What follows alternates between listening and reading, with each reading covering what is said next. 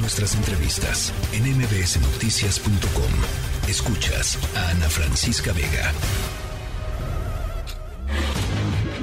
Tecnología funcional con Ricardo Zamora. Querido Zamora, ¿cómo estás? Con, pues, frío igual que toda la ciudad, pero,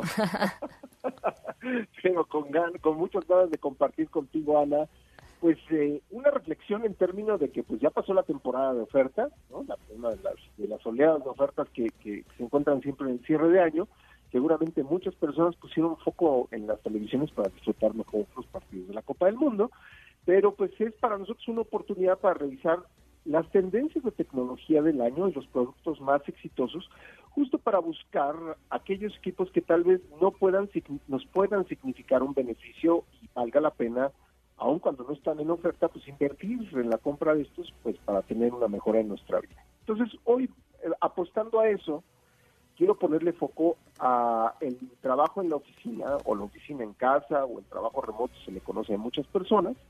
No hay números para México que acerca del día de hoy, pero por ejemplo, hay que ver lo que pasó en Estados Unidos. Uno de los estudios más recientes dicen que un año después de la pandemia, se encontró que en Estados Unidos casi 6 de cada 10 trabajadores demostraron y dijeron que podían hacerlo de manera remota, casi 6 de cada 10 podían hacer, su trabajo, es muchísimo. Eh, y el, mientras tanto el 41% trabajaba de forma totalmente remota, ¿no? O sea, ya ellos ya estaban en formato totalmente remoto. Esto fue un crecimiento del 17% con respecto a los que lo hacían antes de la pandemia. Entonces, o sea, 17% el crecimiento y estamos hablando de un año después. Seguro ahora los números van a ser más generosos en ese, en ese, en ese sentido. Y esto pues se ha producido en que los fabricantes de tecnología dijeron pues hay que cambiar las estrategias, ¿no? Eh, por ejemplo, los que hacían equipos de videoconferencia para los grandes corporativos dijeron pues ¿por qué no hacemos videocámaras para cualquier tipo de persona que hoy va a tener que hacer videollamadas? Y por ejemplo, los que hacían equipos de video para creadores de YouTube, pues dijeron, ¿por qué, ¿por qué no exportamos estas herramientas que le ofrecemos a un mercado de nicho a otro tipo de público, a los empleados híbridos o empleados remotos, que son los que ahora tienen que hacer su oficina en casa?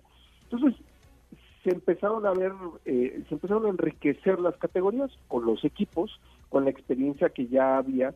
Y hoy lo que pasa es que encuentras una oferta, por ejemplo, de cámaras de videollamadas que te ofrecen mejor imagen hasta 4K o que te hacen corrección de audio y video pues, para que no aparezcan que si hay que si de repente tienes un caos en casa por los perros, los gatos, los hijos, los ruidos externos, esto no empiece a afectar la transmisión de información que tienes en las videollamadas. Entonces, básicamente cambió toda la oferta tecnológica. Totalmente.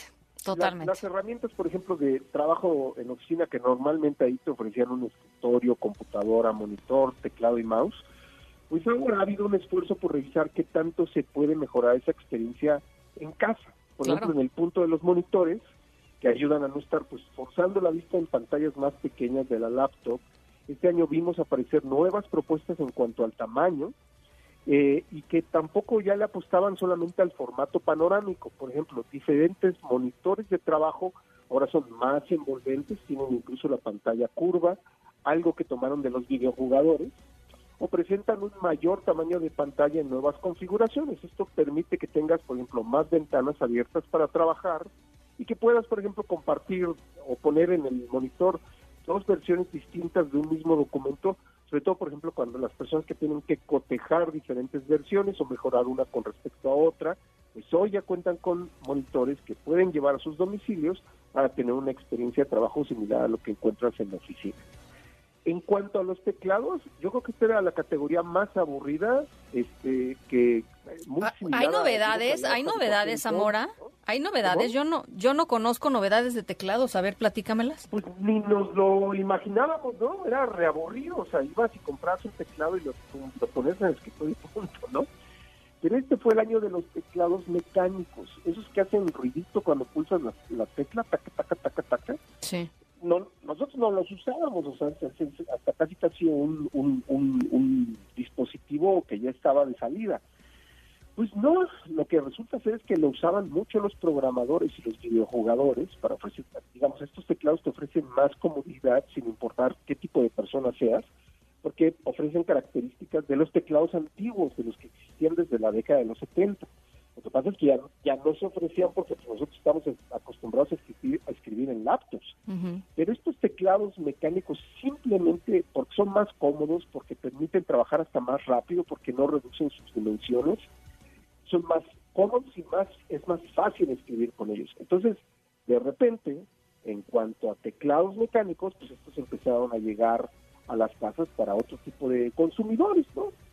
Y por último, Ana, te podría decir que vimos cómo creció la necesidad de mejorar la seguridad de la información de los negocios. Obvio, los trabajadores, ya lo decíamos, son móviles y contribuyen fuera de las oficinas, pues sí, pero fuera de la oficina. Si no eres un corporativo, no tienes las tecnologías que te permiten codificar, Totalmente. proteger la información. O sea, es, es un reto, ¿no?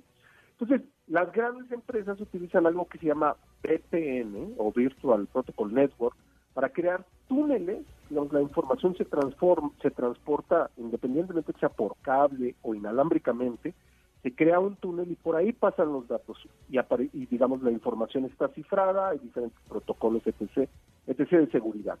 Pues justo ahora todos los emprendedores y pymes encuentran que hay una fuerte oferta de servicios de VPN que les permitan, al igual que los corporativos, trabajar de una manera más confiada en cualquier punto donde se encuentran, donde encuentran internet. Si aquí me conecto, pues sí, pero utilizo este tipo de tecnologías para proteger la información y que no vayan a extraer terceros información sensible como cuentas de banco, claves de acceso, etcétera. Entonces, esto acompañado pues a más educación en términos de seguridad para no tener passwords predecibles y no introducir, por ejemplo, memorias externas USB en las computadoras a diestra y siniestra, esto te permite tener una experiencia de trabajo más segura en todo momento. Esto, insisto, pareciera que estamos hablando de algo obvio, pero eh, estoy seguro que muchas de las personas que nos están escuchando dicen, a ver, pues yo tengo mi monitor que compré hace tres años cuando empezó la, o dos años y medio cuando empezó la pandemia y mi teclado pues no lo he cambiado desde que compré un equipo de cómputo. Y, muchas de estas cosas las, las reaprovechamos para hacer las oficinas en casa. Pero lo cierto es que si hoy empezamos a buscar nuevas videocámaras, nuevos monitores, nuevos teclados o incluso la oferta de, servicios VPN, todo esto nos va a ayudar a reconfigurar o modernizar nuestra experiencia de trabajo en casa y que refleje las prácticas eh, que hoy tienen la mayoría de las empresas que eh, dentro de su modernidad tal vez presumen que utilizan un formato de trabajo híbrido o que sus empleados son 100% remotos, ¿no?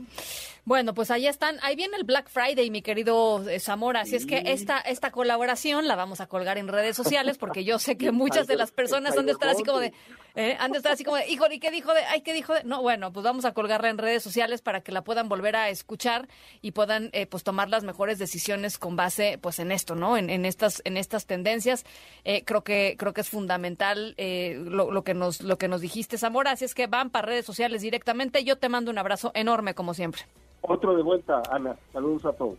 Saludos. La tercera de MBS Noticias.